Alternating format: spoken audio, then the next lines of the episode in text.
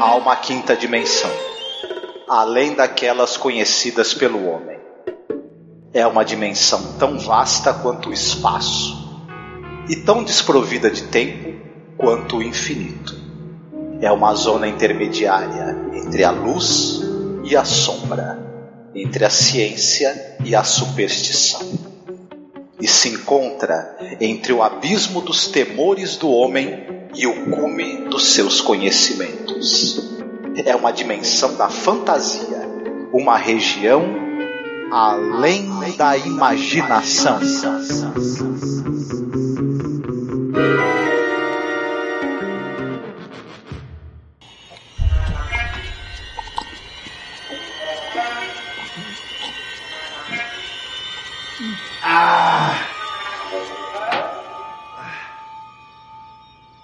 Forgot your birthday cake. All right. Happy birthday to you.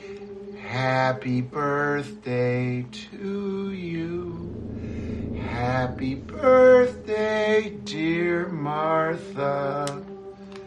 Happy birthday to you. Honey, blow out the candles, but don't forget to make a wish. Do it, please. Hey, maybe we should wait until Cole gets home. Cole? I might just, uh, put it down and, and wait. You know, I just saved you two from a fucking psychopath. How about a little thank you? Okay, Mike, you, you don't have to yell. I'm not yelling! You know, maybe next time you don't lead a lunatic to my house. Two girls drinking at a fucking bar? You're asking for it. I'm asking for it. Don't interrupt me! I am done with you interrupting me! Every time I have a fucking story, you gotta open that mouth of yours! I'm trying to keep you safe! Mike? Hey, uh, I need you to listen to me. I have to explain something about you. Is this what you wanted? Did you want him to follow you home? Of course not. Shut up, Eddie! I'm talking to my wife! I've been alone with you inside my mind. And in my dreams I've kissed your lips a thousand times.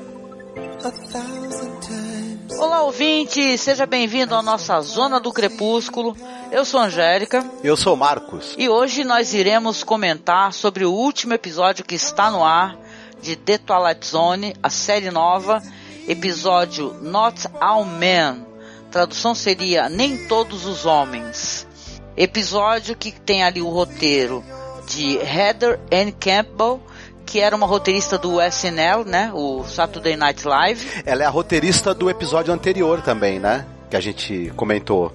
Isso, exatamente. É, nesse caso, ela é uma co-roteirista, né? É ela e um outro roteirista. A gente acabou errando em não mencioná-la. Quando a gente falou sobre o episódio anterior, o Six Degrees of Freedom, uhum. né? Direção é da Christina Schuh, tá? Que eu dei uma olhada na MDB da diretora, não a conhecia mas eu vi que ele é diretora de série, tá? Alguns episódios de The Act, por exemplo, que está no ar recentemente, fazendo muito sucesso.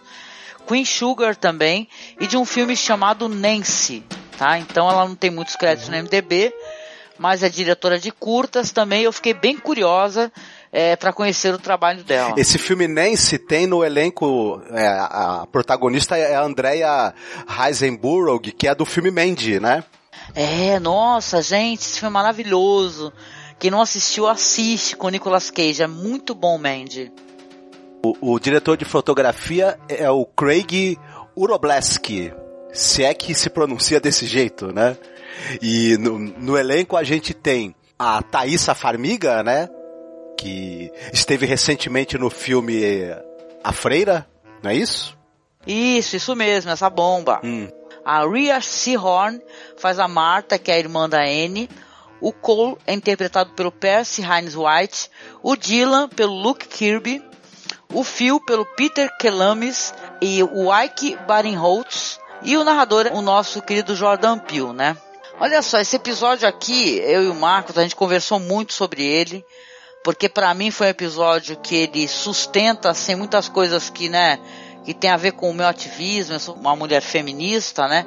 Então ali eu vi muitos signos e coisas importantes, coisas que são relatos de mulheres. Então talvez a gente não consiga nem, pelo menos no meu caso, né, o que eu estou pensando referente a tudo que esse episódio me trouxe. Eu vi por aí algumas resenhas, eu vi que tem algumas críticas em relação a alguns pontos do episódio. Mas eu acho o episódio muito legal, muito relevante, e eu já saio aqui logo no começo falando que eu gostei, tá? Do episódio e tudo que ele representa, é, as coisas nas quais eu já assisti, né? Tem vários pontos dele que lembram ali coisa do Romero, por exemplo, The Crazies do Romero, né? Esse negócio do vírus, né? Que faz com que a pessoa fique violenta e queira matar o próximo, né? Ou então o próprio Master of Horror, né? Que na segunda temporada tem um episódio, episódio 7, que é chamado é, The Screw Fly Solution, um episódio muito interessante também, que tem esse negócio do feminicídio, né? Vários relatos de feminicídio. E, e, cara, uma sequência de coisas, sabe? Aquele quadrinho que a gente já comentou, que é o Crossed, do Gaff Ennis, né? Então, é, cara, é interessante. A gente vai falar, fazer a sinopse para vocês aqui.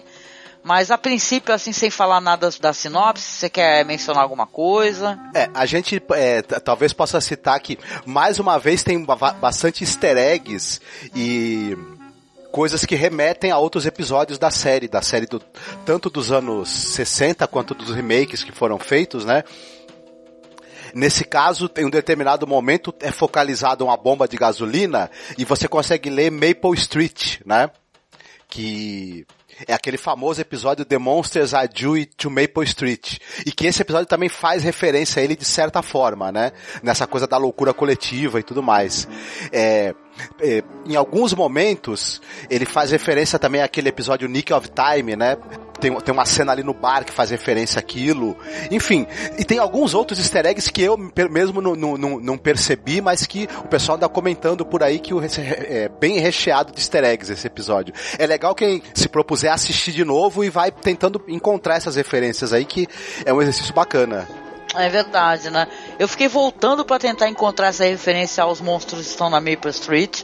Não consegui ver, então quem assistir nos aponte em qual minutagem tá isso exatamente, né? E esse negócio do copo aí do Nick of Time, na verdade é um momento onde ela tá olhando para os homens e tem um cara tentando é, colocar o canudo no copo, sabe? Assim com uma agressividade.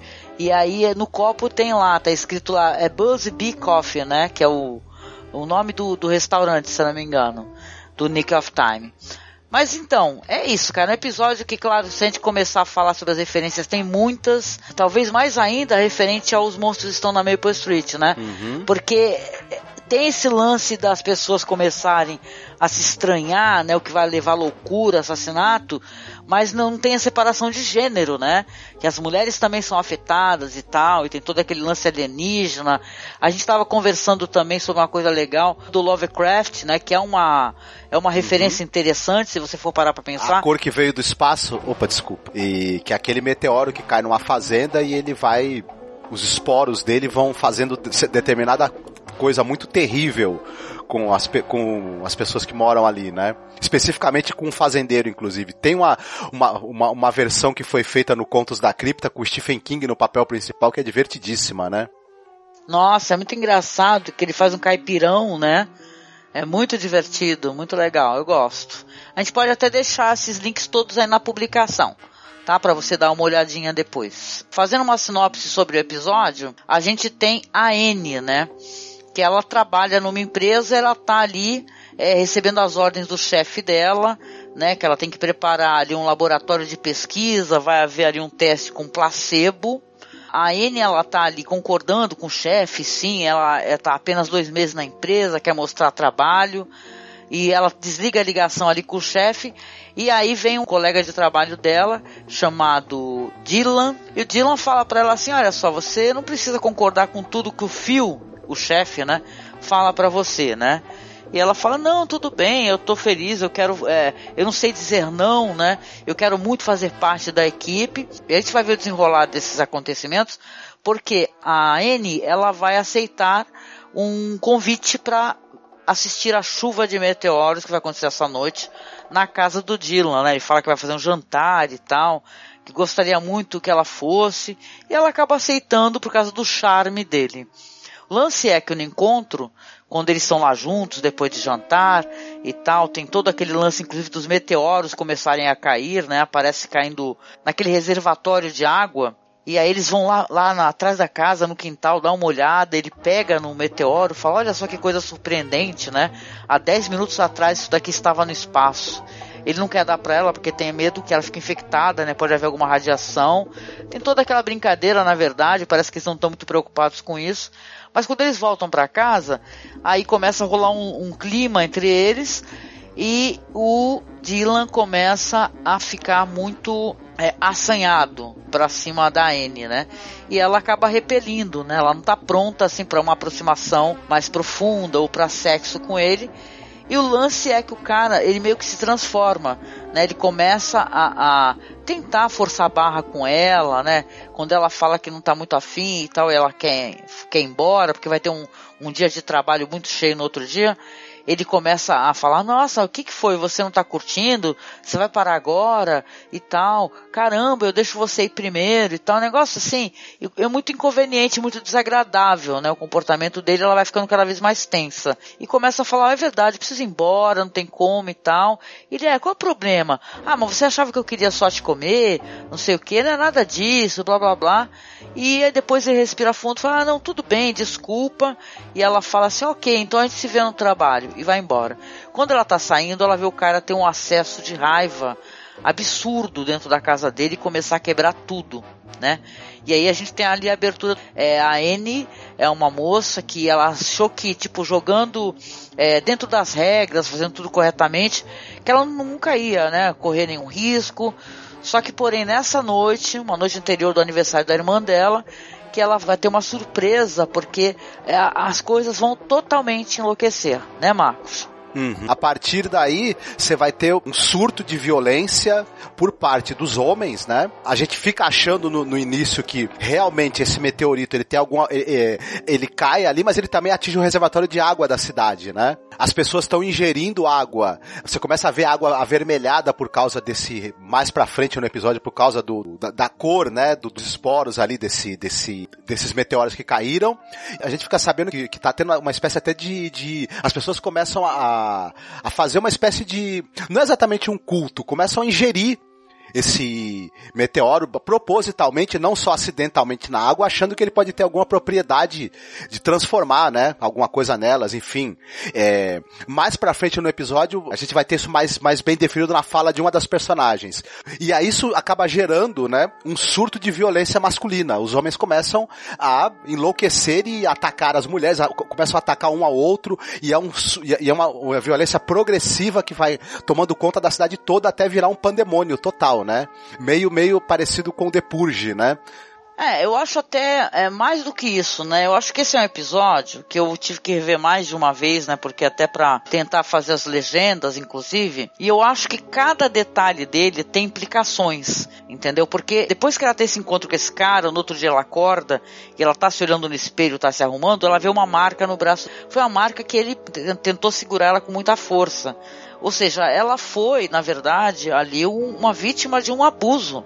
Né? O cara ele, ele se aproveitou naquele momento de, de que os dois estavam sozinhos, um momento íntimo, para forçar muito a barra com ela, saca psicologicamente entendeu? E depois veio com aquele papo de ah, é, é, verdade, você acha que eu só quero te comer, não gosto tanto de você e tal. E ela não tava, ela tava visivelmente desconfortável, ela tava querendo muito ir embora e ele fazendo uma tremenda numa chantagem emocional. E a gente fica sabendo, né? Porque a gente ouve os noticiários o tempo todo, né? O que virou uma loucura aquilo na cidade, todo mundo recolhendo as pedras, as crianças e tal. E depois realmente vai ter esse lance do aniversário da irmã dela porque a irmã dela é tipo amiga, né, do, do chefe dela. Né? E o cara, isso é muito complicado. O cara que é o chefe, que é o Phil, que também tá lá no jantar, ele quer colocar de qualquer maneira o Dylan, que é esse cara que, porra, ele forçou a barra com ela, ninguém sabe disso, né? Que ela fique com ele nesse grupo que ele, na verdade, faz questão de ver esse teste laboratorial que ela vai fazer com placebo, com essas pessoas. É um lance de um batom que é, parece que é um batom que é propriedades curativas, né? Algo do gênero assim. Então, cada diálogo que a gente vai lendo, é por isso que é legal, às vezes, a gente pegar, assistir o episódio, depois reassistir, sabendo o que vai acontecer. Porque nesse jantar vão estar lá o, o sobrinho, né, que ela encontra o sobrinho e tal, que é um, parece uma pessoa muito gentil, que a gente vai descobrir que é gay, inclusive, mais pra frente. A irmã e o marido, que eles estão tendo um diálogo ali, porque é aniversário da irmã dela, da Marta, e eles, nossa, eles são um casal, você vê que é são um casal bem good vibe, assim, brincam e tudo. Lembro de uma ocasião em Paris, que ele queria muito pedir a receita ali do, do chefe, só que o francês dele era péssimo e o cara acabou respondendo em inglês. E ele não queria que a, que a mulher fosse lá falar com o chefe, ela sim falava francês muito bem, porque na verdade achou que cozinha ali era um antro de babacas e tal, né? Então você vê assim que a irmã dele respeita demais, né, o marido, né, que é o cunhado da Anne, fala, pô, ele é um cara legal, né? E ele fala, pô, ainda, ainda existem homens bons, né? Você tem que acreditar. E o episódio tem várias vezes falas assim, né? Apesar de você ver que tá acontecendo um problema que ele só atinge exclusivamente o homem, né? É, o único senão que eu tenho em relação ao roteiro desse episódio é que assim, por exemplo, quando você tem aquele do, do Maple Street, tem uma loucura coletiva, mas tem aquele menino que ele fala, olha, eu vi que, isso, que os alienígenas fazem exatamente o que está acontecendo com a gente. Ele fala para todo mundo ali. Então você tem, tem um fio condutor de por que, que todo mundo se envolveu naquela loucura. Já nesse episódio, é mais difícil da gente estabelecer essa conexão. Quando começou essa coisa da, da, das pessoas relacionarem o meteoro com essa loucura, essa violência toda, né? Fica mais difícil da gente encontrar esse ponto de conexão e estabelecer bem essa premissa. Tudo bem que depois o episódio, a partir dela, ele pinta e borda, né? Ele vai muito bem. Eu achei uma dificuldade de entender o ponto inicial de, de, dessa conexão. Ó, nos monstros estão na Maple Street, é, tem um lance que um menino fala assim, olha, que eu li nos gibis, é, é, que é totalmente ao acaso, que ele fala também é uma fanfic bizarra.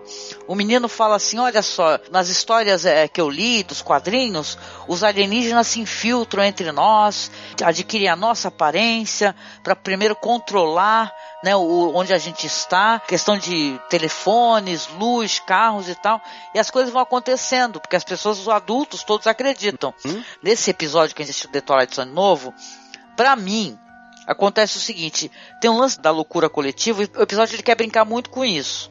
Sim, que um homem começa a ter uma atitude agressiva, um outro homem vai ter uma outra atitude agressiva.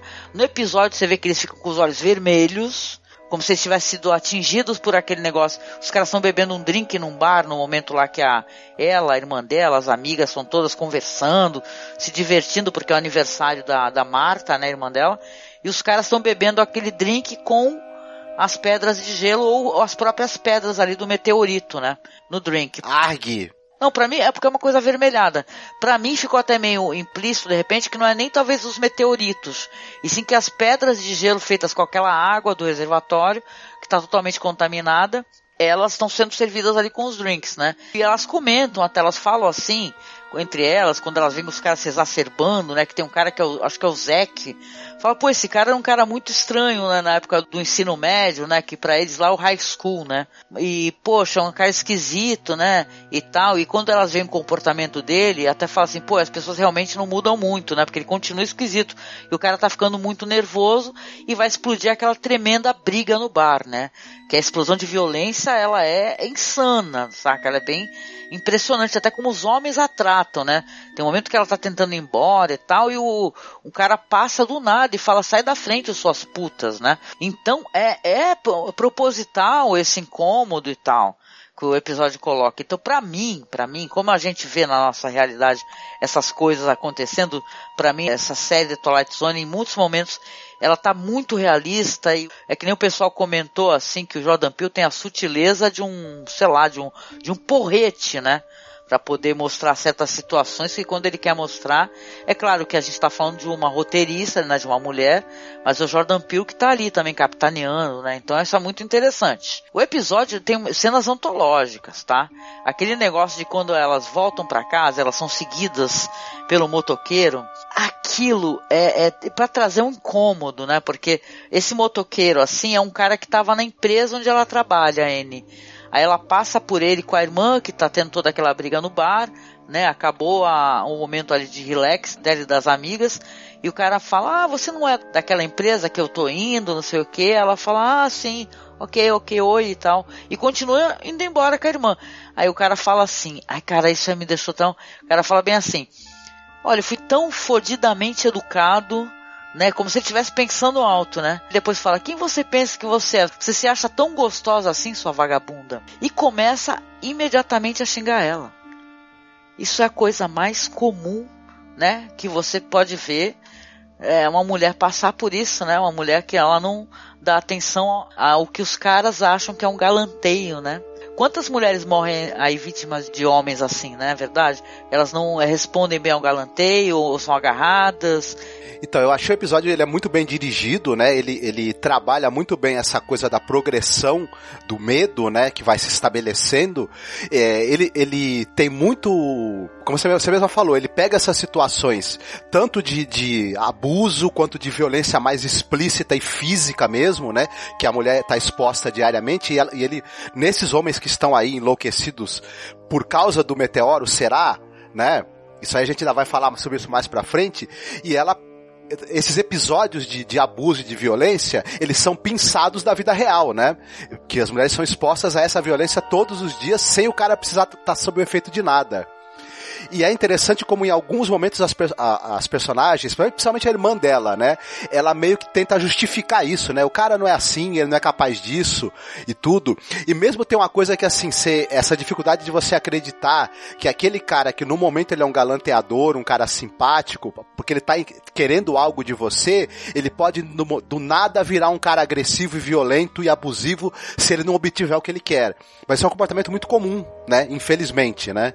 Que a gente vê no, no, no, nos homens. Então é, é muito interessante esse, esse comentário social e, e, tem essa coisa que é a violência masculina, eu não sei nos outros países, não sei nos Estados Unidos que eu não vi nenhuma, nenhuma é, estatística. Mas aqui no Brasil ela está crescendo assustadoramente, né? Tipo, tanto trabalho se teve para fazer campanhas de esclarecimento, essa questão da delegacia da mulher, a questão da, da, da lei mesmo, né? de leis específicas para isso que deveriam servir para educar. Na verdade, a gente está vendo, infelizmente, o movimento contrário, né? Essa violência e o, o, e o, abuso aumentando, né? Então, na verdade, esse, esse episódio tem um comentário muito importante, inclusive para nossa realidade aqui, né? Tem esse negócio assim importante que é da irmã dela. Não é um personagem que tu mencionou. Esse negócio dela meio que tentar é, defender certas atitudes, porque a gente vê muitas mulheres que também têm esse perfil, né? Porque a, a, quando ela tá voltando né? Antes delas verem lá o motoqueiro seguindo elas de moto, que é uma cena muito tensa, a, irmã dela tá falando, nossa, é, eu não acredito que aconteceu isso, no mínimo essas pessoas beberam demais, nós também bebemos demais, não você, né? Ela fala pra irmã, né? Mas a gente estava totalmente bêbado, né? Tá todo mundo bêbado, talvez por isso tenha acontecido isso, foi devido ao álcool, né? Aí ela começa a conversar com a irmã dela assim, falar assim, olha, na verdade, né? Depois que elas conseguem fugir do motoqueiro, né? Fala assim, na verdade, eu acho que são os meteoros, né? Porque eu realmente reparei que o cara com que eu me encontrei, o Dylan, ele também mudou muito o comportamento dele depois que ele tocou nesse meteoro, né? E ele ficou totalmente louco. A irmã dela se vira pra ela, Mata fala assim, pô, como assim? O que, que aconteceu? Você não falou nada pra mim. Aí ela falou, pô, eu não falei nada porque eu ainda tô processando tudo que aconteceu comigo, entendeu? Ela, ela tá visivelmente uma personagem que tá vivendo um choque, né? Depois de um encontro é horrível, né? Aí ela vira para mim e fala, e com você? Já aconteceu isso contigo também?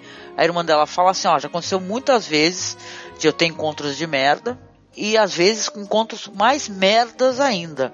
Ou seja, né? Qual é o grau de violência pelo qual a irmã dela passou. Nem continua se falando mais disso, né?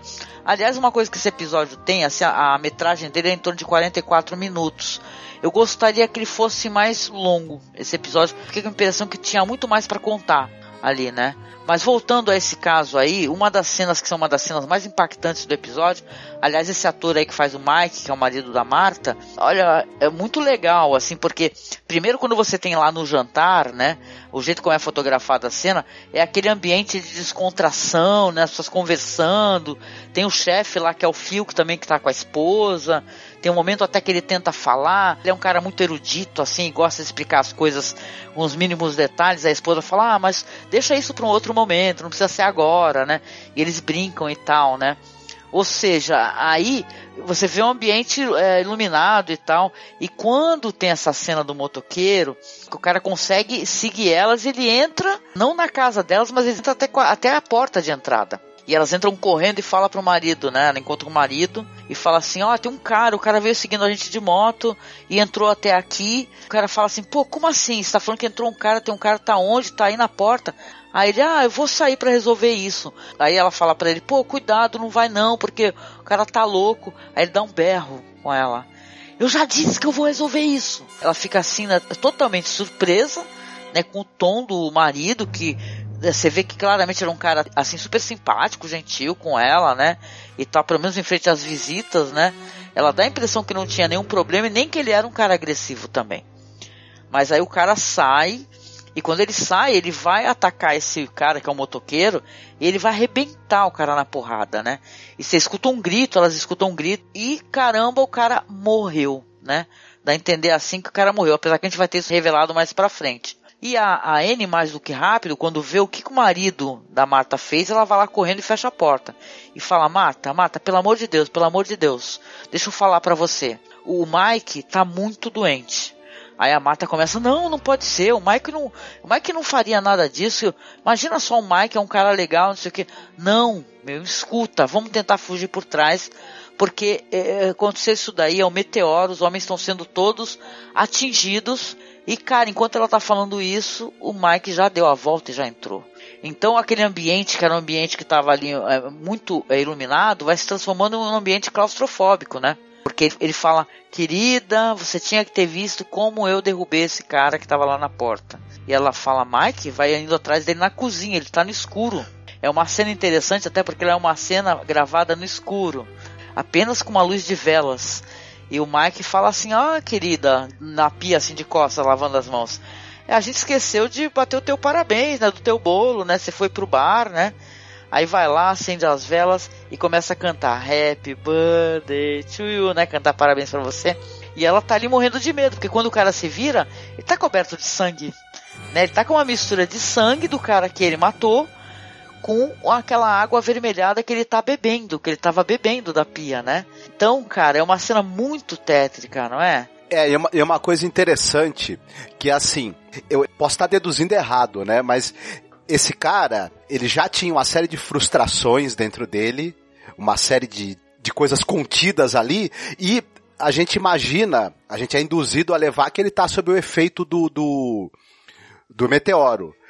E a gente vai descobrir depois que isso, que isso na verdade, isso é um efeito placebo. Só que esse cara especificamente, ele talvez ele, ele, ele não estava no bar bebendo, ele não teria motivo nenhum para ser afetado pelo placebo, nem para talvez ter o efeito placebo dessa loucura coletiva. O que despertou essa loucura dele foi o cara aparecer lá na porta. Frustração, raiva, ódio, ciúme, ele teve uma explosão de, de violência e, e assassina que ele teria talvez em algum momento mais para frente, sem precisar desse efeito. Apenas e é um negócio muito assustador isso, você pensar nisso, né? Quando a gente descobre que na verdade essas pessoas estavam agindo movidas pelo que elas têm por dentro, não por um, um agente externo, é muito assustador, né?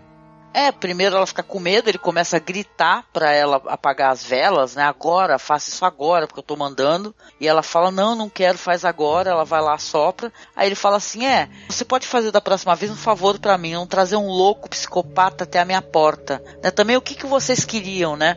Um monte de mulheres num bar bebendo? Né? Vocês estão pensando o quê? Vocês estão pedindo por isso. Cara, esse, vocês estão pedindo por isso doeu no fundo da minha alma, né?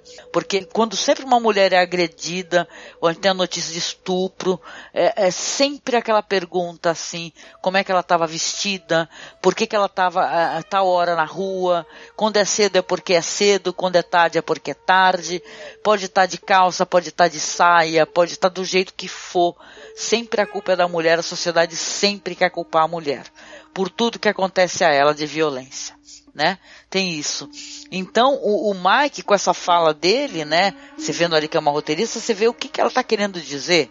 Você pode fazer trocentas tipo assim, afirmações referentes a problemas que o episódio tenha, né? Tem gente que não gosta muito do desenvolvimento, acha que não ficou claro, ou acha isso, ou acha aquilo. O episódio foi acusado de misandria, né? Que é a repulsa, desprezo ou ódio contra o sexo masculino, né? Uma forma de aversão patológica aos homens. Porque todos os homens somente no episódio são atingidos, né? Mas eu acho que, caramba, é muito ruim a pessoa pegar e acusar um episódio como esse, com tantas verdades diárias, né? Porque é, é interessante o que ele quer discutir ali. Então, na verdade, para a pessoa que o acusa de misandria, tá perdendo alguma coisa, sabe? Perdeu na narrativa, não fez uma autocrítica, ou não entendeu que na verdade é, o episódio tem isso dele querer discutir esse problema inerente do homem, do patriarcado, né? Do homem ele achar que a mulher pertence a ele, ou de a mulher não poder ter uma vida sexual, ou ela não ser dona do próprio corpo. Essa menina, a Anne, que a gente falou pouco dela, falamos muito da Marta, né? Mas a Anne, essa personagem, ela tem esse negócio, uma das primeiras falas dela no episódio, quando ela tá falando sobre o convite, o cara tá convidando ela para sair, o Dylan, ela fala, ah, não sei dizer não, né? Então ela parece uma personagem, uma mulher muito frágil. Mas ali por baixo da fragilidade dela, ela tem uma força que ela vai inclusive é, é, demonstrando essa força. Que você vê que ela está numa aula de, de, não sei se é yoga e tal, busca, né, de uma força interior, né? A fragilidade dela parece que está ali só na primeira camada. Ela tem mais coisas por dentro assim, inclusive por tentar convencer a irmã dela de falar, gente, teu marido também é vítima do que está acontecendo com todos.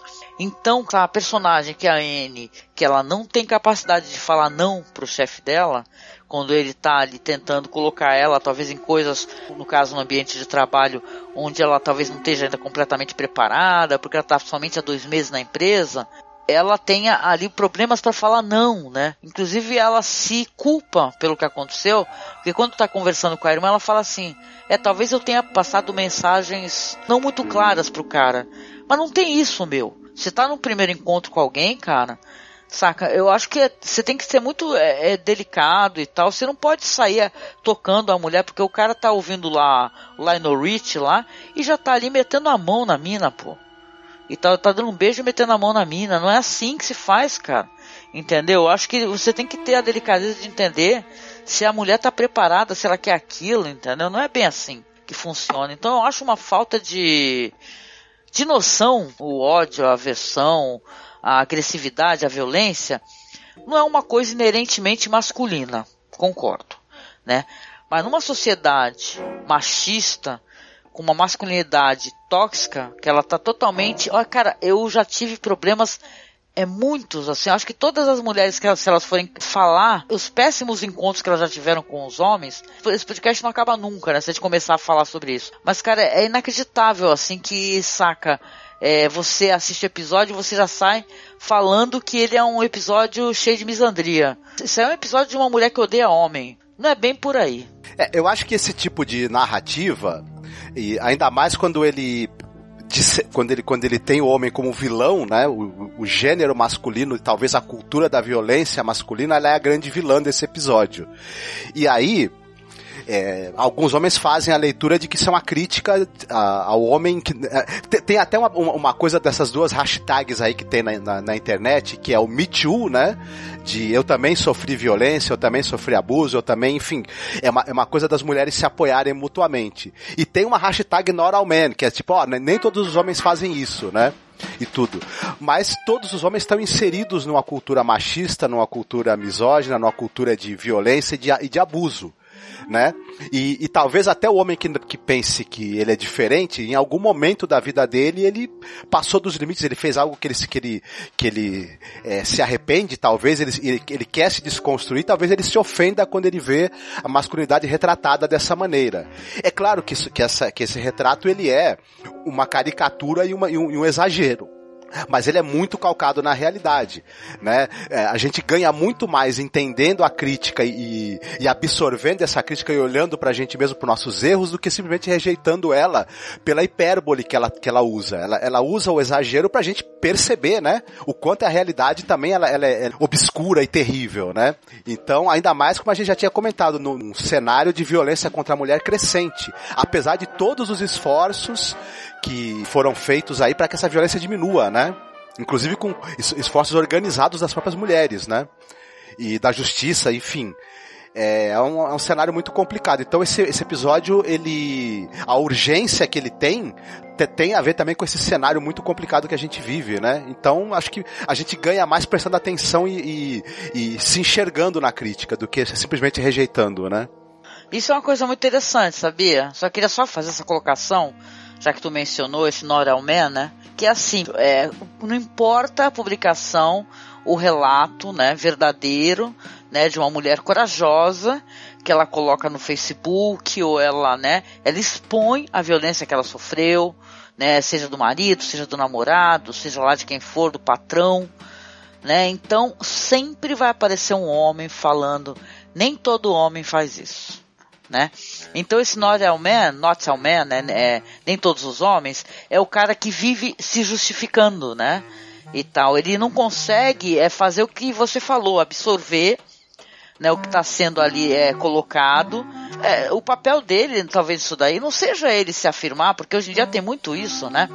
Não é que o homem não possa falar de feminismo, não. Mas o homem ele faz um trabalho muito melhor, muito melhor, e é um trabalho mais efetivo e muito mais corajoso quando ele vê demonstrações de machismo, quando ele vê demonstração de violência, quando ele vê os absurdos que uma mulher possa estar passando, e ele fala ali, seja lá para quem for, para seu familiar, para seu amigo, né, para o seu grupo de amigos, e fale, porra, por que, que tu tá falando isso? Pô, por que, que você tá fazendo isso? Entendeu? Isso é mais efetivo do que ele entrar numa eterna discussão que muitos homens fazem, sabe? Que é ficar querendo aquele biscoito gostoso, né? que a gente chama de biscoito, né? O, o sedento por elogio, né? Na internet. O eterno biscoiteiro que ele quer receber elogio. Né? Então, na verdade, ele não tem que falar com outras feministas ou fazer que nem alguns homens já fizeram por aí, falando, tentando ensinar o que é feminismo para a mulher, sabe? Fazendo outra coisa que é, é mansplaining, que é o homem explicando para a mulher que, que é feminismo, porque isso é uma afronta, né? Então, cara, é, é interessante isso daí, porque o, o, nome em si do episódio já é uma crítica a um comportamento. Então, claro, meu, que vai ter muita gente que vai vir com 10 milhões de pedras na mão. Né? Para mim foi até emocionante eu ver coisas do qual eu tô tão inserida, tô tão preocupada. Eu ver isso no episódio de uma série que, que saca na série clássica, se, vocês escutarem os podcasts, em vários momentos eu tô reclamando da representação da mulher entendeu? O Richard Matheson, que é um puta do escritor que eu gosto pra caramba, tem vários episódios que dá um ódio do jeito como ele escreve essas mulheres, entendeu? Então é assim, cara. Às vezes tem um puto escritor, mas o cara ele só bota representação feminina bem merda. Ou às vezes o cara é um cantor legal, mas você vai descobrir que o cara é um abusivo, entendeu? E você só vai descobrir porque a pessoa que sofreu abuso expôs esse cara.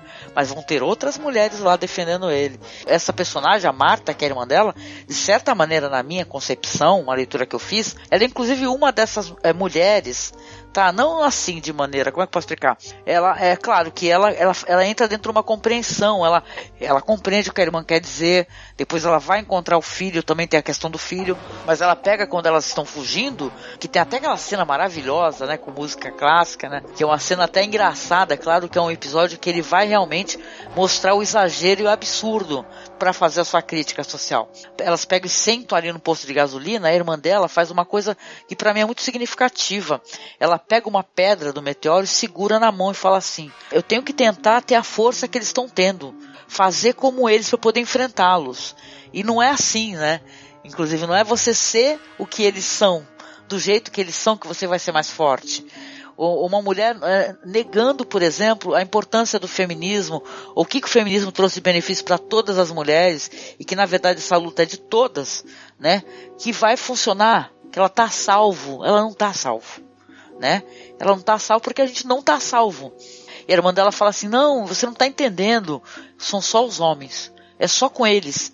Saca? Então é muito interessante, porque lá pro desenrolar, pro final do episódio, que a gente vai ter essa descoberta aí, que você já até mencionou, a questão do placebo, vai ter o filho dela, que ele saiu pra beber com, com o namorado, né, com o Steve, ele tá lá no barco. Você vê que o Steve, amigo dele, tá bebendo lá aquela cerveja com uns cubos de meteoro e tal, tá tudo meio avermelhado, e dá um beijo nele e fala: Olha só, não falei para você que eu fico mais forte e tal, que ele tava fazendo até uns exercícios, umas flexões, né e tal. ah, fico mais forte bebendo aqui. Aí começa a beijar o filho dela, que é o. Qual é o nome dele mesmo? É o Cole, né?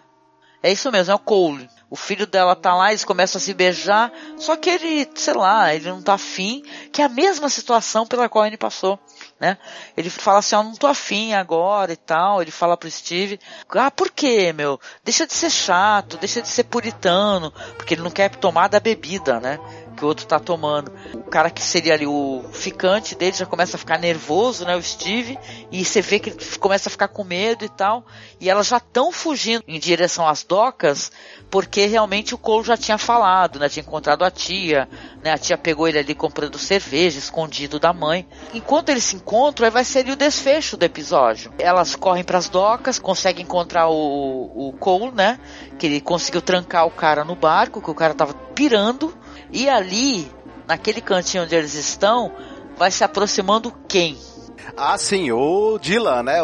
E é engraçado que ele se, ele se aproxima cantando a mesma música que a Hello do Lionel Richie, né? Que ele colocou para criar um clima romântico ali entre ele e a, e a, nossa protagonista no início do episódio, né? Só que agora ele já tá totalmente, né? Alucinado, né? E pronto para todo tipo de violência e, e para pegar lá força, se for preciso, né? no, no desfecho do episódio, é, vai ter uma luta corporal ali entre o sobrinho dela e o, e o Dylan, né? Que ele te, o menino tenta protegê-la, ele é jogado pelo Dylan e acaba batendo a cabeça e desmaiando. O, o Dylan tenta estrangulá-la, né? Mas, ela, mas na, na luta elas, elas, acabam conseguindo jogar o Dylan ali na água e ele vai ser puxado para baixo pela própria pedra que ele estava trazendo, né? Você percebe que durante o episódio alguns homens pegam esses meteoritos e amarram uma corrente neles e usam eles como arma, né? É uma coisa curiosa, assim. Tem uma coisa muito interessante, que tá muito no, no, no centro da discussão desse episódio. O, o sobrinho dela, ele começa a ter um acesso de fúria, ficar com os olhos vermelhos também, igualzinho os outros homens. Só que ele, ele a mãe dele tá do lado, ela fala, poxa, é, é, respira, fique bem, e ele vai se acalmando mais pra frente, quando eles descobrem que na verdade esse meteorito não tinha efeito nenhum, era, era um efeito placebo, as pessoas estavam, ah, os homens, né, estavam convencidos de que aquilo tinha algum efeito sobre eles, mas na verdade não tinha. É, é o que, o que o, eles estavam fazendo aquelas coisas por causa do que eles tinham por dentro. Elas perguntam para ele, por que, que você não cedeu esse surto de violência naquela hora? Ele fala, porque eu escolhi não ceder. É, e isso é muito interessante e muito vital para a mensagem que esse episódio tem a passar, né? É muito interessante isso. Sim. Não, até para ficar claro, porque é a N, na verdade, que consegue derrotar ele e jogar ele na água, né? Encontrar uma força, uma coragem dentro dela que nem ela talvez imaginasse que ela tinha. Né? Eu acho isso muito legal também, porque a protagonista do episódio, ela se salva. Né? No momento que a irmã está ali tentando ajudar o filho, que está ali tendo acesso de fúria, se controlar e tal, ela mesma se salva. E eles são resgatados ali pela polícia e tal. Depois já tem essa cena, esse diálogo que se relatou, é ele já dentro de um laboratório, né? Inclusive tem uma mulher falando assim, que é uma coisa que é fundamental, porque tem a ver com o que ele fala, o sobrinho, ela fala que não foram encontrados parasitas ou resíduos químicos é, que pudessem é, alterar a personalidade desses homens, na verdade. Então, isso daí, é, ela faz, claro, ela acaba fazendo essa ligação com placebo. Isso é placebo. Na verdade, era como se eles estivessem sendo testados por alguma força, alguma inteligência, né? Que essa chuva de meteoros ali, ela caiu propositalmente para ver como é que seria o comportamento desses seres humanos, né?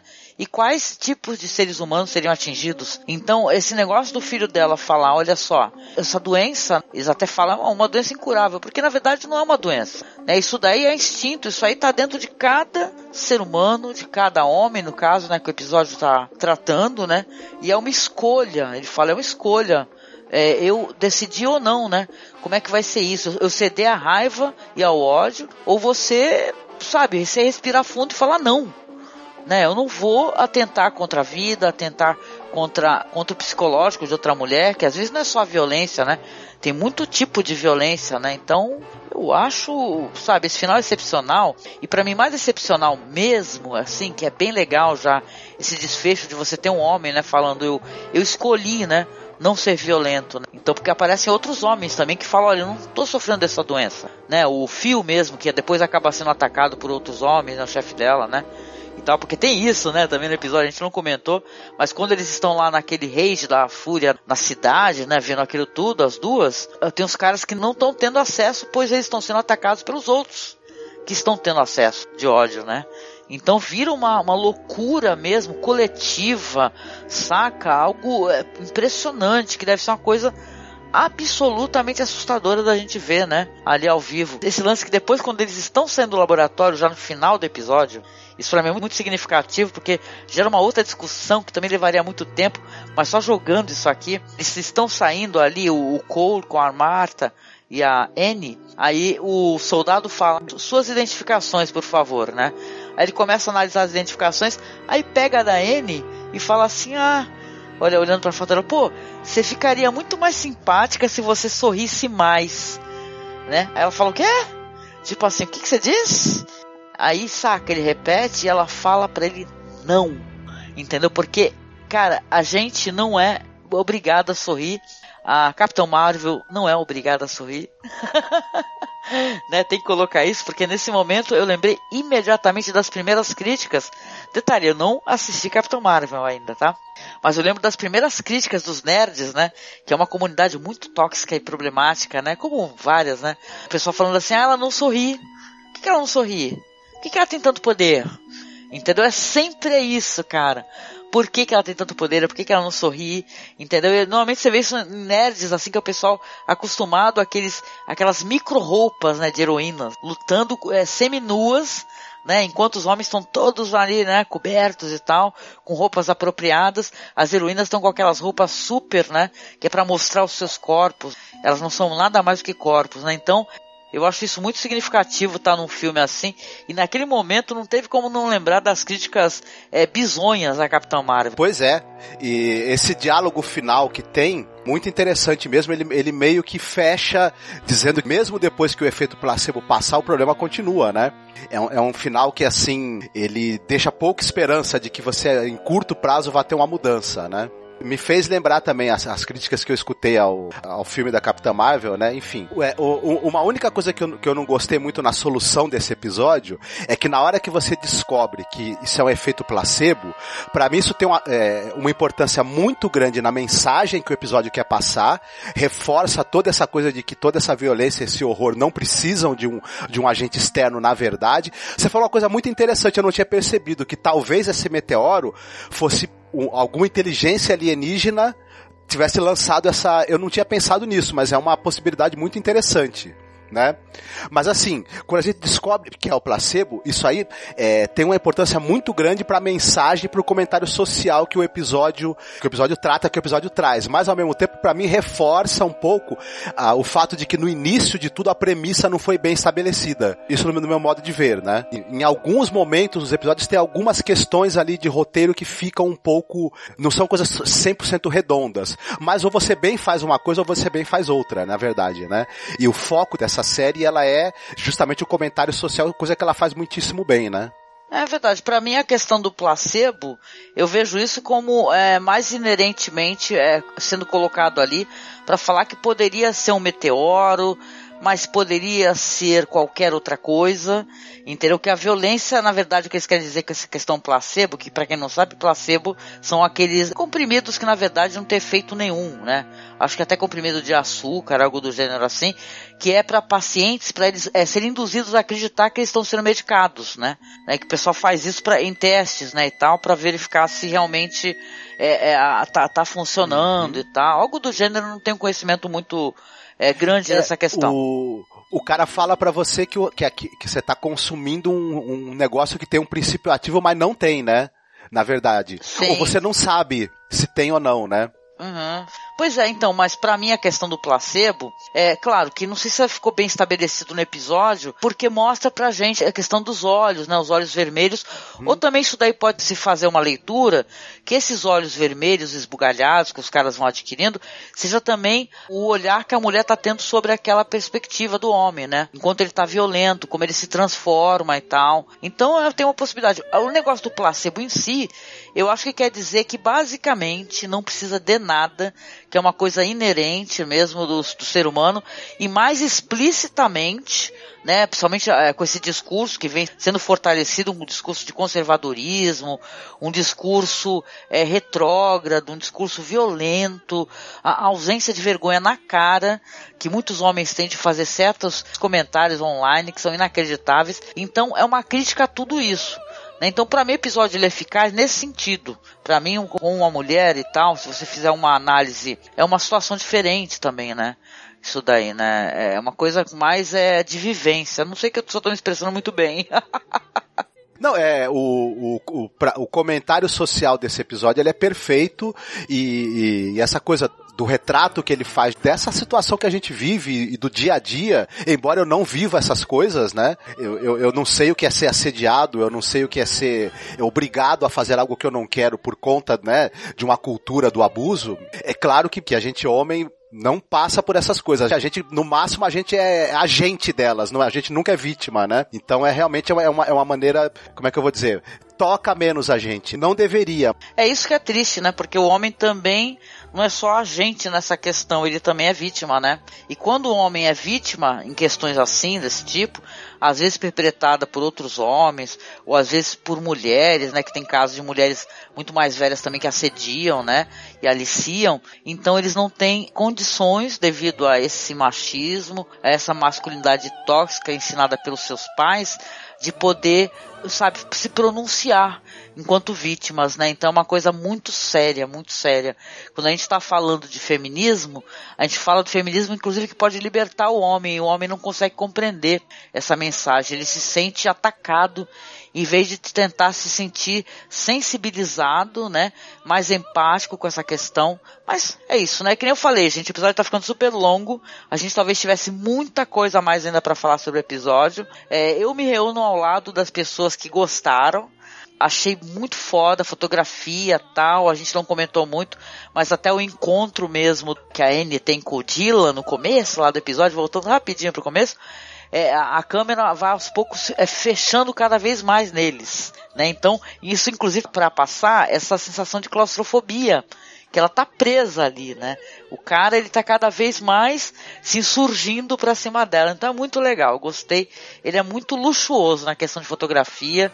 O roteiro é muito interessante. Eu vou ficar na torcida aí, porque a, a Heather Ann Campbell, ela ganhou meu coração e a diretora eu vou dar uma olhada no que ela tem feito né? Ela me deixou muito, muito curiosa, sabe? Gostei do trabalho dela e eu tenho esse negócio de querer conhecer mais trabalho de diretoras, né? Mas chegando aqui rapidinho, porque a gente já estourou o tempo, né? Na sessão de recomendações. E aí, você quer trazer alguma coisa? Ah, eu quero fazer uma recomendação. É, é, vai ser um pouco sacanagem isso que eu vou fazer, mas eu vou me explicar né? É, esse quadrinho que eu vou recomendar não está publicado no Brasil. Então a pessoa vai falar, pô, como é que eu consigo ler esse quadrinho se ele não está publicado? Não tem scan fácil dele? É, eu vou dar uma sugestão, tem um site chamado La Mansion del CRG é um site espanhol em que as pessoas publicam scans de quadrinhos que saem na Europa. Então lá nesse site você se, se cadastra, você pode ter acesso a fazer o download desse quadrinho que eu vou citar, que é um quadrinho francês, mas lá está traduzido para o espanhol, que é o Diário de uma Fêmea.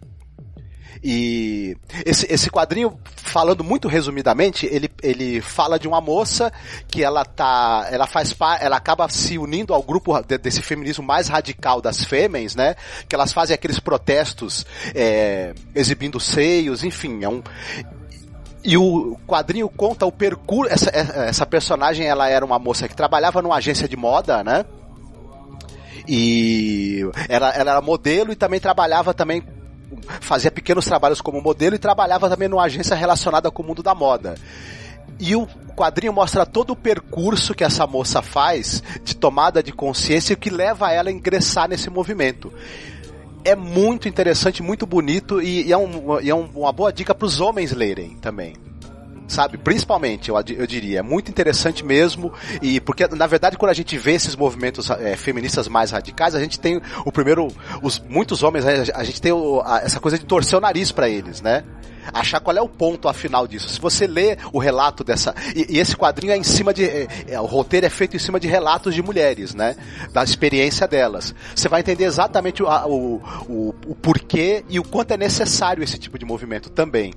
Vale, vale muito a pena dar uma olhada. Ai, muito legal. Eu vou ter que pedir emprestado para você esse scan, na verdade, que eu não tenho, viu? Mas fiquei muito curiosa, que você já tinha comentado comigo sobre ele faz um tempão. Legal.